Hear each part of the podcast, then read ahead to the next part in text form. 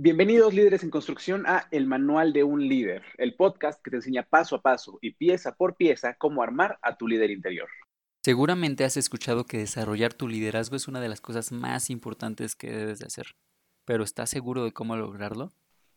El Manual de un Líder es creado para mostrarte los pasos que debes seguir y cómo tú puedes juntar todas las piezas que un gran líder necesita. ¿Te has frustrado por no desenvolverte en público como te gustaría o te molesta no tener las habilidades que todo líder necesita? Si tu respuesta fue sí, este manual es para ti. Yo soy André Velarde. Yo soy Emiliano Carvajal y somos quienes te vamos a acompañar en esta gran aventura para desarrollar todo tu potencial. Comenzamos. Hola a todos, bienvenidos a este nuestro primer episodio del Manual de un Líder este increíble podcast diseñado para ti, para que aprendas un poco sobre las herramientas básicas y las habilidades que todo líder debe tener. Queremos aprovechar este primer episodio para presentarnos un poquito, para mostrarte paso a paso qué es lo que vas a encontrar en este gran podcast que estamos tan emocionados de enseñarte y para que te des una idea también de todo el contenido que vas a poder aprender aquí. Eh, como menciona André, desde hace un rato ya teníamos muchas ganas de comenzar con esto y por una u otra razón no se podía. Entonces, sí estamos bastante contentos de, poder estar por acá. Yo soy Emiliano Muñoz y estamos hoy con un gran conferencista que, se llama André Velarde. no, no, no, para nada, amigo. Este, no sé si quieras aprovechar para contarnos un poquito de, más allá de que eres Emiliano, ¿quién es Emiliano? ¿Qué haces? ¿Qué te gusta? ¿Quién eres? Fíjate que, muchas veces, eh, como cualquier otra persona, ha fluctuado un tanto de la, la manera en la que me presento durante la escuela, ya ves que es muy, muy común, primer día de clases, hey, ¿qué tal? Todos bienvenidos, váyanse presentando. Ha fluctuado un tanto eso, igual en otro, otro tipo de grupos en los que he estado. Me presentaría como una persona que le gusta trepar cerros en este momento. Ya no se puede, pero pues sí lo extraño bastante. Y del otro lado, alguien que le va al Cruz Azul, fiel. ¿Tú? Un gran trepador y fan del Cruz Azul, buenísimo. No, sí siento que a veces es muy difícil cuando te dicen preséntate, justo como mencionabas, ¿no? Cuando conoces un nuevo equipo cuando estás en tu primer día de clases o en tu primer día de trabajo, pues el definir todo lo que es una persona, ¿no? En unos cuantos segunditos, me encantó tu, tu presentación, pues también yo soy súper, súper, súper fanático de las artes marciales, equiparando un poquito tu, tu fan por las escaladas. Yo no soy tanto de fútbol, yo soy más de artes marciales. Y soy un gran apasionado de todo este tema, como tú lo mencionaste al inicio, de hablar en público. Me encanta esa adrenalina de estar enfrente de una audiencia, me encanta, me encanta, me encanta.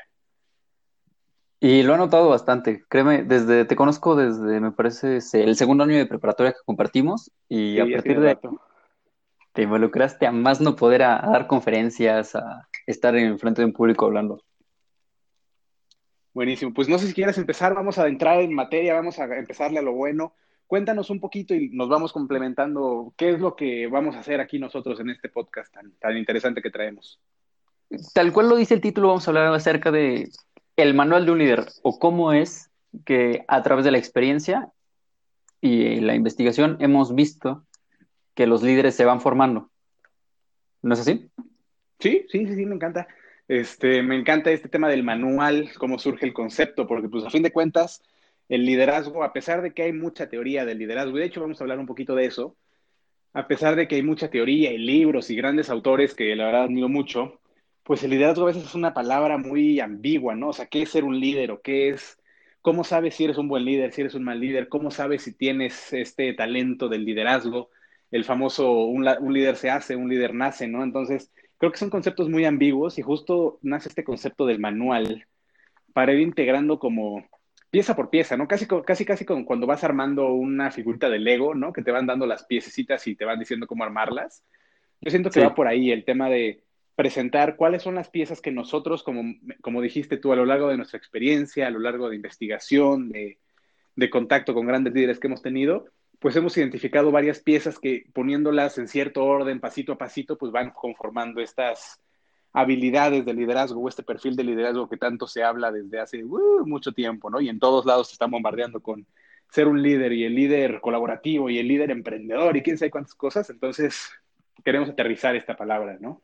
Sí, por supuesto. No, y fíjate que, mencionas algo muy importante y también me gustaría aclararlo con el público. Es un manual de un líder, pero nosotros no te vamos a construir como líder. Eso depende de ti. no todos los líderes tienen las mismas piezas, sin embargo, coinciden en muchas cosas. ¿No es así? Sí, me encanta. Y es 100%, nosotros no somos la, nosotros no tenemos la verdad absoluta ni somos la gran autoridad para decirte, si quieres ser un líder, tienes que hacer paso uno, paso dos, paso tres, paso cuatro. Yo creo que es imposible armar un paso a paso exacto para todos o muy preciso donde todos se puedan identificar. Nosotros vamos a mostrar aquí las piezas que nosotros consideramos más importantes y ya tú como audiencia vas a poder, mira, esta me encanta, esta la quiero adoptar, esta la quiero agarrar de tal forma para ir construyendo, justo como lo decimos, pues tu líder, ¿no? Pasito a pasito, pieza por pieza. Me encanta. Y de igual manera, si algo no te gusta, ponlo en los comentarios, hay que debatir. Venga, aquí estamos siempre abiertos al diálogo. O, o, también aportaciones de, oye, ¿sabes qué? Me acuerdo que yo, no sé, tomé un curso con tal persona y me acuerdo que él era buenísimo con esto, o vi una característica en esencial que vi para que podamos desarrollarlo y platicarlo aquí también con ustedes, ¿no? Y entre nosotros. Sí, por supuesto. Y de igual manera, si quieren que hablemos de un tema en específico, pónganlo y con mucho gusto lo, lo haremos. Igual, vamos a profundizar más adelante como, justo como decimos, estas piezas, ¿no? Incluso vamos a dedicar diferentes episodios a cada una de ellas, pero igual y cuéntanos un poquito más o menos desde tu perspectiva, cuáles podrías poner sobre la mesa que sean, dime así, tres, si quieres, o cinco piezas o habilidades que tú considerarías importantes que vamos a estar desarrollando aquí? Por supuesto, mira, para mí un líder tiene que tener sí o sí inteligencia emocional. Dos, saber comunicar sus ideas.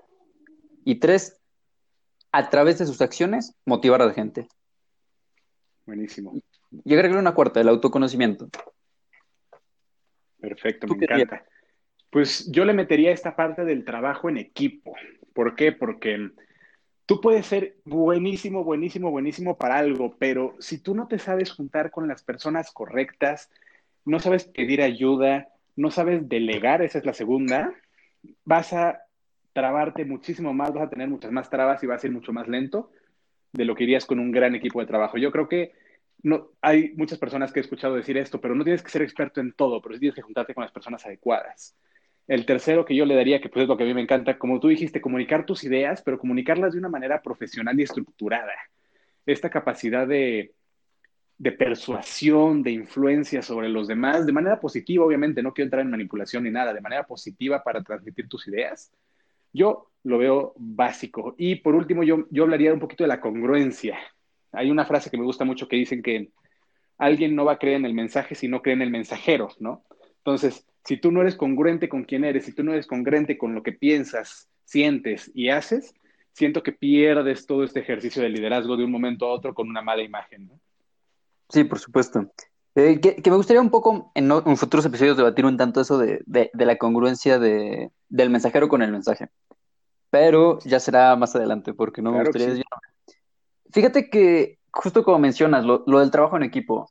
Hoy, hoy hablaba con una persona que admiro mucho, se llama Santiago Lecumberri, y sí la conoces, ¿no? Sí, sí, sí, se está escuchando un abrazo, Santiago.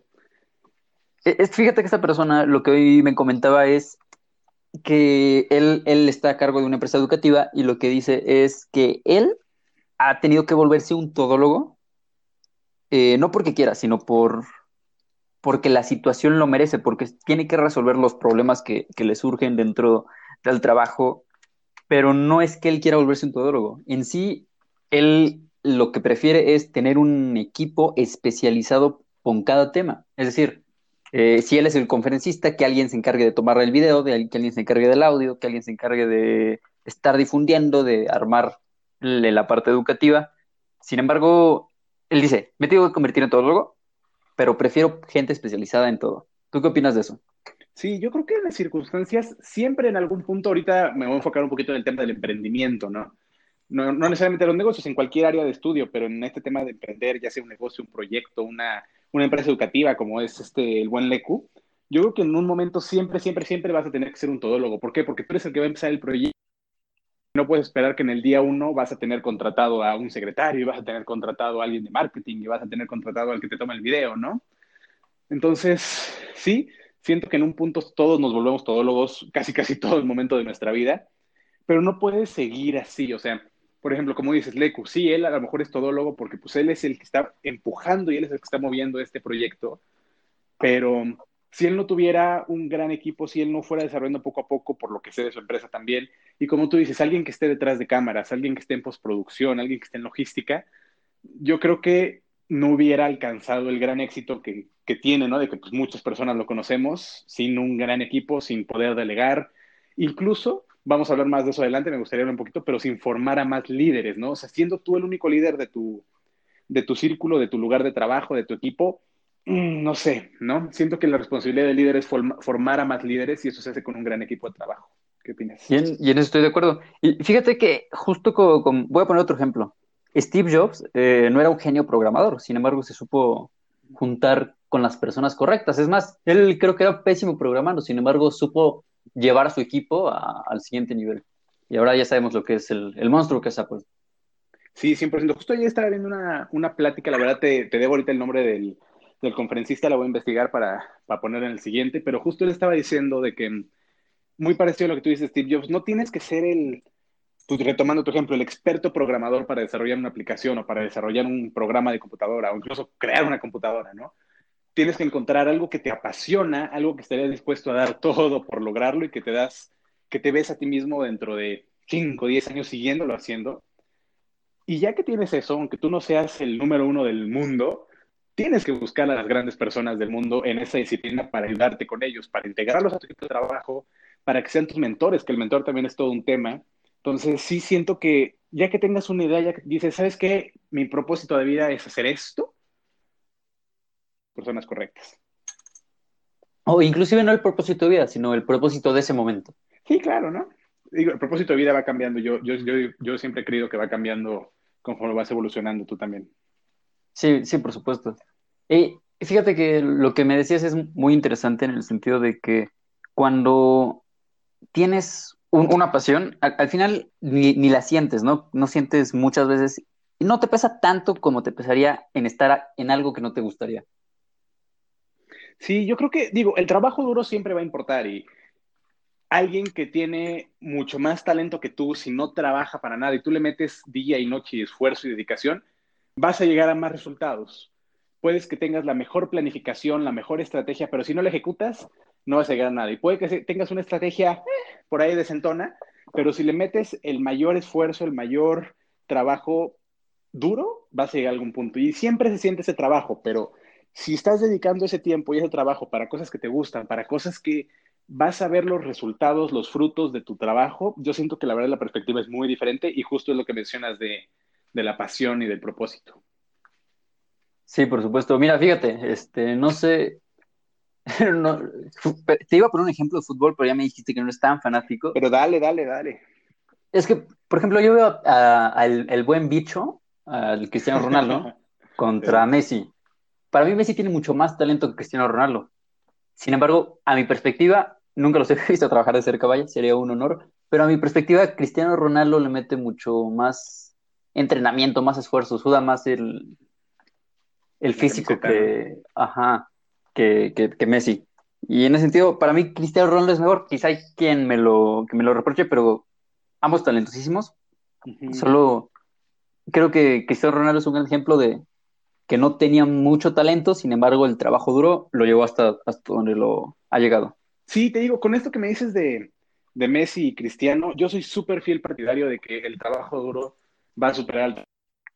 Creo que le podemos incluso dedicar un episodio completo a esto, incluso ya después lo haremos para no extendernos tanto en ese tema, pero no digo que el trabajo duro en cosas que no te gustan, en cosas que para nada se te dan, vaya a solucionarte la vida. No, sí siento que tienes que tener cierta afinidad que se puede desarrollar, ¿no? En cualquier momento, pero, pero este tema de la pasión, de la dedicación, de sudar, como tú dices, el físico, siempre te va a poner más arriba, yo creo. Incluso también en las artes marciales siempre pasa eso. O sea, puede ver alguien que desde el momento uno en el que llega al dojo, al doyang, depende de la, el arte marcial que, que practiques, el arte marcial, perdón, que en el día uno lo ves y es una máquina, es, o sea, es una bestia rapidísima, quién sabe qué, pero si con el largo del tiempo alguien que entró al lado de él, y lo he visto muchas veces, le mete el doble de horas de entrenamiento, se echa el doble de rounds de práctica de, de combate, se echa el doble de rounds de práctica de, de, catas de las formas, siempre va a terminar alcanzándolo, incluso a lo mejor superándolo, ¿no?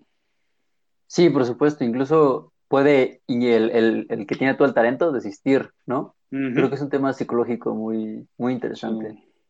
Y, oye, mencionando esto mismo, yo me gustaría reconocerte porque desde que te conocí en prepa, has mejorado tu nivel de oratoria increíble y sé que es por todo el tiempo que le has dedicado. Me parece que, le, ¿cuánto le dedicas? ¿400 horas al año mínimo? Uy, pues ahora sí que el número nunca lo... Es un muy buen reto, ¿eh? Nunca lo he contado, nunca... Podrías, es un, te digo, es un muy buen reto, podría ponerme a contar. Nunca he contado cuánto tiempo lo hago, tanto... Y yo considero tanto practicar, o sea, yo me la paso practicando enfrente de, de mis amigos, de mi pareja, ¿no? A ver, ¿qué, ¿qué, me puedes mejorar acá? Tanto ya en la práctica, ¿no? Enfrente de un auditorio. Sí, la verdad es que desde que me clavé en esto, también yo, yo consideraría horas, ahora sí que horas vuelo, como se le llama, ¿no? Sí. Este, también la preparación, el ir a diferentes cursos, a diferentes certificaciones, a diferentes capacitaciones, también te van formando. Y no, no todo este tema del trabajo duro tiene que ser el entrenar, entrenar, entrenar, entrenar, también el capacitarte, el prepararte, todo el trabajo previo a la acción, yo también creo que es muy importante, ¿no? Y sí, la verdad es algo a lo que le he metido mucho, mucho, mucho esfuerzo y también digo, gracias por el reconocimiento, pero no, tú no dejas nada que pedir, o sea, tú también estás súper cañón en eso. Pues no tanto como me gustaría, fíjate. Creo que todavía puedo mejorar mucho y al contrario de ti, creo que no le he dedicado el suficiente esfuerzo que, que, que merece para poder alcanzar el nivel que quiero llegar. Pero por algo se inicia, ¿no? En eso estoy totalmente de acuerdo. Y oye, este, también, o sea, fíjense, fíjense lo, lo cañón que está André. Es hasta, te reconocieron como conferencista internacional, algo así. Sí, bueno, sí, es una certificación, digo, no, no me a tratar el tema, pero sí, justo es una certificación que estuve tomando y pues te piden ciertos requisitos, tanto, ¿cómo decirlo?, de en la práctica que te puedan ver, tanto pues un poquito de trayectoria se le podría llamar, ¿no? Pero sí, sí, sí, justo fue, fue hace mm, ya casi un año, de hecho. Ahí está, lo que hace la, la talacha y el, el, trabajo duro, ¿no? Que creo que, que, es importante mencionar que nunca vamos a encontrar un atajo al trabajo duro. Y si lo hay, cuidado. Sí, y yo creo que eso es en todo, o sea, ahorita estamos hablando de oratoria, pero en todo también todo este tema de, me voy a desviar un poquito del tema, pero todo este tema del dinero, ¿no? Las finanzas, he escuchado mucho, mucho, mucho en conferencias de estos grandes emprendedores o empresarios que les preguntan, oye, ¿cuál es el atajo para, para hacer dinero, ¿no? O sea, ¿cuál es el atajo para generar mayor dinero en mi empresa o para, cuál es el atajo para poner una empresa más fácil, cuál es el atajo para, a lo mejor no volverme millonario, pero para tener libertad financiera y yo creo que nueve de cada diez veces he escuchado la respuesta de, mira, te soy sincero, no hay un atajo, o sea, no hay una forma moralmente correcta de, de, adelantarte a los demás sin el trabajo duro. Entonces, la verdad es que en el ámbito en el que tú lo pongas, te digo, en, en términos económicos, en términos de una disciplina como la oratoria, en artes marciales, en fútbol, yo creo que no hay, no hay una forma donde tú puedas agarrar una varita mágica o un superpoder y hacerle pum, ¿no? Y ya estás del otro lado. Sí, por supuesto, no, no es como que Jeff Bezos se hizo millonario de, de la noche a la mañana. Y digo, siempre existen las casualidades, está en el momento correcto, en el lugar correcto, eso sí lo creo, y siento que si ya estás envuelto en un ecosistema que va de afín a lo que tú quieres llegar, siento que ayuda. Y siempre vas a tener alguien que te puede dar un empujoncito, que te puede levantar un escaloncito, que te puede ayudar a algo, pero más allá de eso no, no lo veo. Sí, por supuesto. La, fíjate, eh, retomando otra frase que, que, me convirtió hoy el buen Leku, no hay, este, la inspiración sí llega, pero llega cuando estás trabajando. No, no te vayas acostado en tu cama, sentado viendo Netflix. Sí, estoy muy te llega trabajando. Sí, igual retomando de esta conferencia que te digo que vi ayer, justo decía de que parte de cómo fundaron ellos, son, son dos chicos que tienen por ahí de 30 años más o menos, y fueron Ajá. chicos, para nosotros ya son mayores, ¿no? Este, ¿cómo se diría? Que ellos empezaron ya su startup y ahorita ya está creciendo y todo, y justo ellos comparten de que pues entre una y otra cosa, por casualidad, pues consiguen un inversionista, les llega esta oportunidad, sacan el proyecto con Silicon Valley, aterrizan capital de ahí, ¿no? Pero ellos dicen, eso, esa casualidad, entre comillas, o esa, ese accidente de que se nos presentó la oportunidad no hubiera pasado si nosotros no hubiéramos estado en el ecosistema de emprendedores, de inversionistas buscando de un lado para otro, ¿no? No hubiera pasado si hubiéramos estado en nuestra cama jugando videojuegos, que no tiene nada de malo, ¿no? Pero no hubiera pasado en ese momento.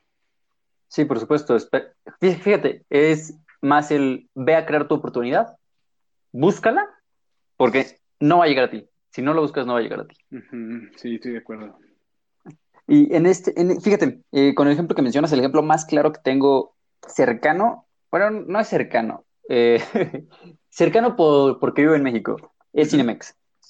ellos buscaban un inversionista para abrir su cine y tenían el concepto, porque antes me parece que solo estaba el monopolio de, cines o había cines independientes y ellos buscaban hacer una cadena de, cines mexicana, como lo es ahorita Cinemex. Eh, y solo tenían un inversionista que ponía un millón de dólares, que era lo que, y era el 50%. Y estaban buscando más inversionistas para poder Fíjate, el primer inversionista no entraba hasta que se completara el otro millón de dólares.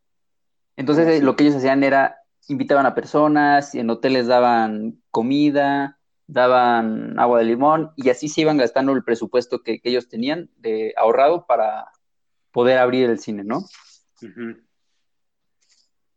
Y dicen que la última, o sea, el, último, la última plática que dieron, ya su su la hermana de uno de los fundadores les hizo un agua de limón, eh, consiguieron unas palomitas, las hicieron, las repartieron, y era su, última esperanza, la última plática que tenían, porque ya se les iba a acabar el tiempo que el, inversionista principal les había dado. La última y nos vamos.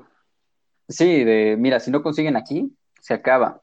Entonces hacen esta plática, dan las palomitas, el agua de limón que hizo su hermana, y no consiguieron nada. Mm un día antes de que se acabara la oferta del inversionista, llega alguien a tocar a, casa de uno de, las personas. Este era domingo, este güey se acaba de levantar y lo que le dice es, oye, me interesó mucho, te pongo 200 mil dólares. Ok, va, perfecto. Entonces, después, o sea, le anuncia al, a la persona que tiene 200 mil dólares y por arte de magia le empieza a llegar otra persona y otra persona y otra persona y se empieza a hacer la bolita de nieve hasta que se juntan los 2 millones de dólares que, tenían predestinados y creo que se juntaron hasta más para poder abrir ese cine. En una oportunidad que buscaron, pero quizá no, no llegó durante las, las pláticas que ellos hacían, solo llegó a la casa de... a las puertas de su casa. Sí, pues sí, sí, siento que es esta combinación, como te digo, en en estas posibles casualidades, pero que no se darían si no estuvieran ellos dándole y dándole y dándole y dándole, ¿no? Sí. Sí, súper, súper de acuerdo. Pues la verdad es que es un tema bastante interesante, este, pues justo este tema, valga la redundancia, del trabajo en equipo, la importancia de la colaboración, la, la importancia del trabajo duro y pues dedicado a una pasión. La verdad es que me encanta cómo lo vamos desarrollando y justo haciendo un pequeño paréntesis en este tema, para que los que nos están escuchando se den una idea. Justo este tipo son el estilo de discusiones, de pláticas, de incluso debates podemos ir generando, porque ahorita pues, estamos muy amigables, estamos coincidiendo, pero pues también podemos ponernos a defender nuestras ideas. Este tipo de, de contenido y argumentos es el que nos gusta estar desarrollando entre nosotros, Carva y yo, pues, desde que nos conocemos y últimamente que hemos estado platicando bastante más. Y es lo que nos gusta, es lo que nos gusta estar debatiendo y defendiendo estos conceptos de por qué es importante esto, por qué no es importante esto, cómo surgen las cosas y me encantan estos ejemplos que aterrizas tú también, Carva. Entonces, está buenísimo, se está armando algo muy, muy bueno. Sí, igual me gusta bastante. Y oye, fíjate, este, vamos a, vamos a empezar con la primera pregunta abierta. ¿Por qué crees que es importante ser un líder? La dejamos entonces para que nos, nos vayan diciendo o quieres que la conteste yo? Eh, lo decía para que la contestaras, pero como prefieras, si quieres lo podemos hacer en el siguiente episodio. ¿Te parece? Sí, yo creo que estaría padre. Siento que estaría padre recibir retro, recibir información y la siguiente podemos dar, podemos a lo mejor mencionar algunas y dar nuestra opinión, ¿no? Tanto tuya como mía, pero sí me gustaría no sesgar y recibir qué es lo que opinan las personas que nos están viendo, ¿no? Pues bueno, no viendo, escuchando. Sí, claro, me, me, parece perfecto. Entonces, en los comentarios eh, o por donde gusten, pueden mandarnos por qué creen que es importante que una persona sea líder. Sí, y creo que con eso cerraríamos, ¿no? Sí, sí, sí, la verdad es que siento que ha sido un gran, gran, gran primer episodio. Ahorita van cerca de 25, 26 minutos, si no me equivoco. Siento que justo el objetivo de hoy y con ustedes que nos están escuchando es presentarnos, mostrarnos al mundo como somos, lo que nos encanta, lo que nos gusta, invitarlos a este viaje con nosotros, episodio tras episodio, debatiendo esta ambigüedad que es ser un líder, ¿no? Como lo dije al inicio, ¿cómo sabes si un líder es bueno, si un líder es malo? ¿Tienes o no tienes las habilidades de liderazgo? Y cómo pieza por pieza puedes irlo desarrollando. Entonces siento que va a ser un viaje muy interesante, muy padre, que de verdad a mí no me gustaría perderme por nada del mundo. Y también otra vez, Carva, muchas gracias por estar aquí en este proyecto conmigo. No sé qué quieras decir. No, hombre, gusto mío, amigo. Este, pues nada más, muchas gracias este, a todos nuestros escuchas y nos estaremos viendo la próxima. Claro que sí, recuerden que este es el manual de un líder, el podcast diseñado para que tú como nuestro acompañante en este increíble viaje vaya desarrollando pieza por pieza, paso por paso y característica por característica a tu líder interior. Nos vemos en el siguiente episodio entonces. André Velarde y Emiliano Carvajal los vamos a estar esperando con los brazos abiertos.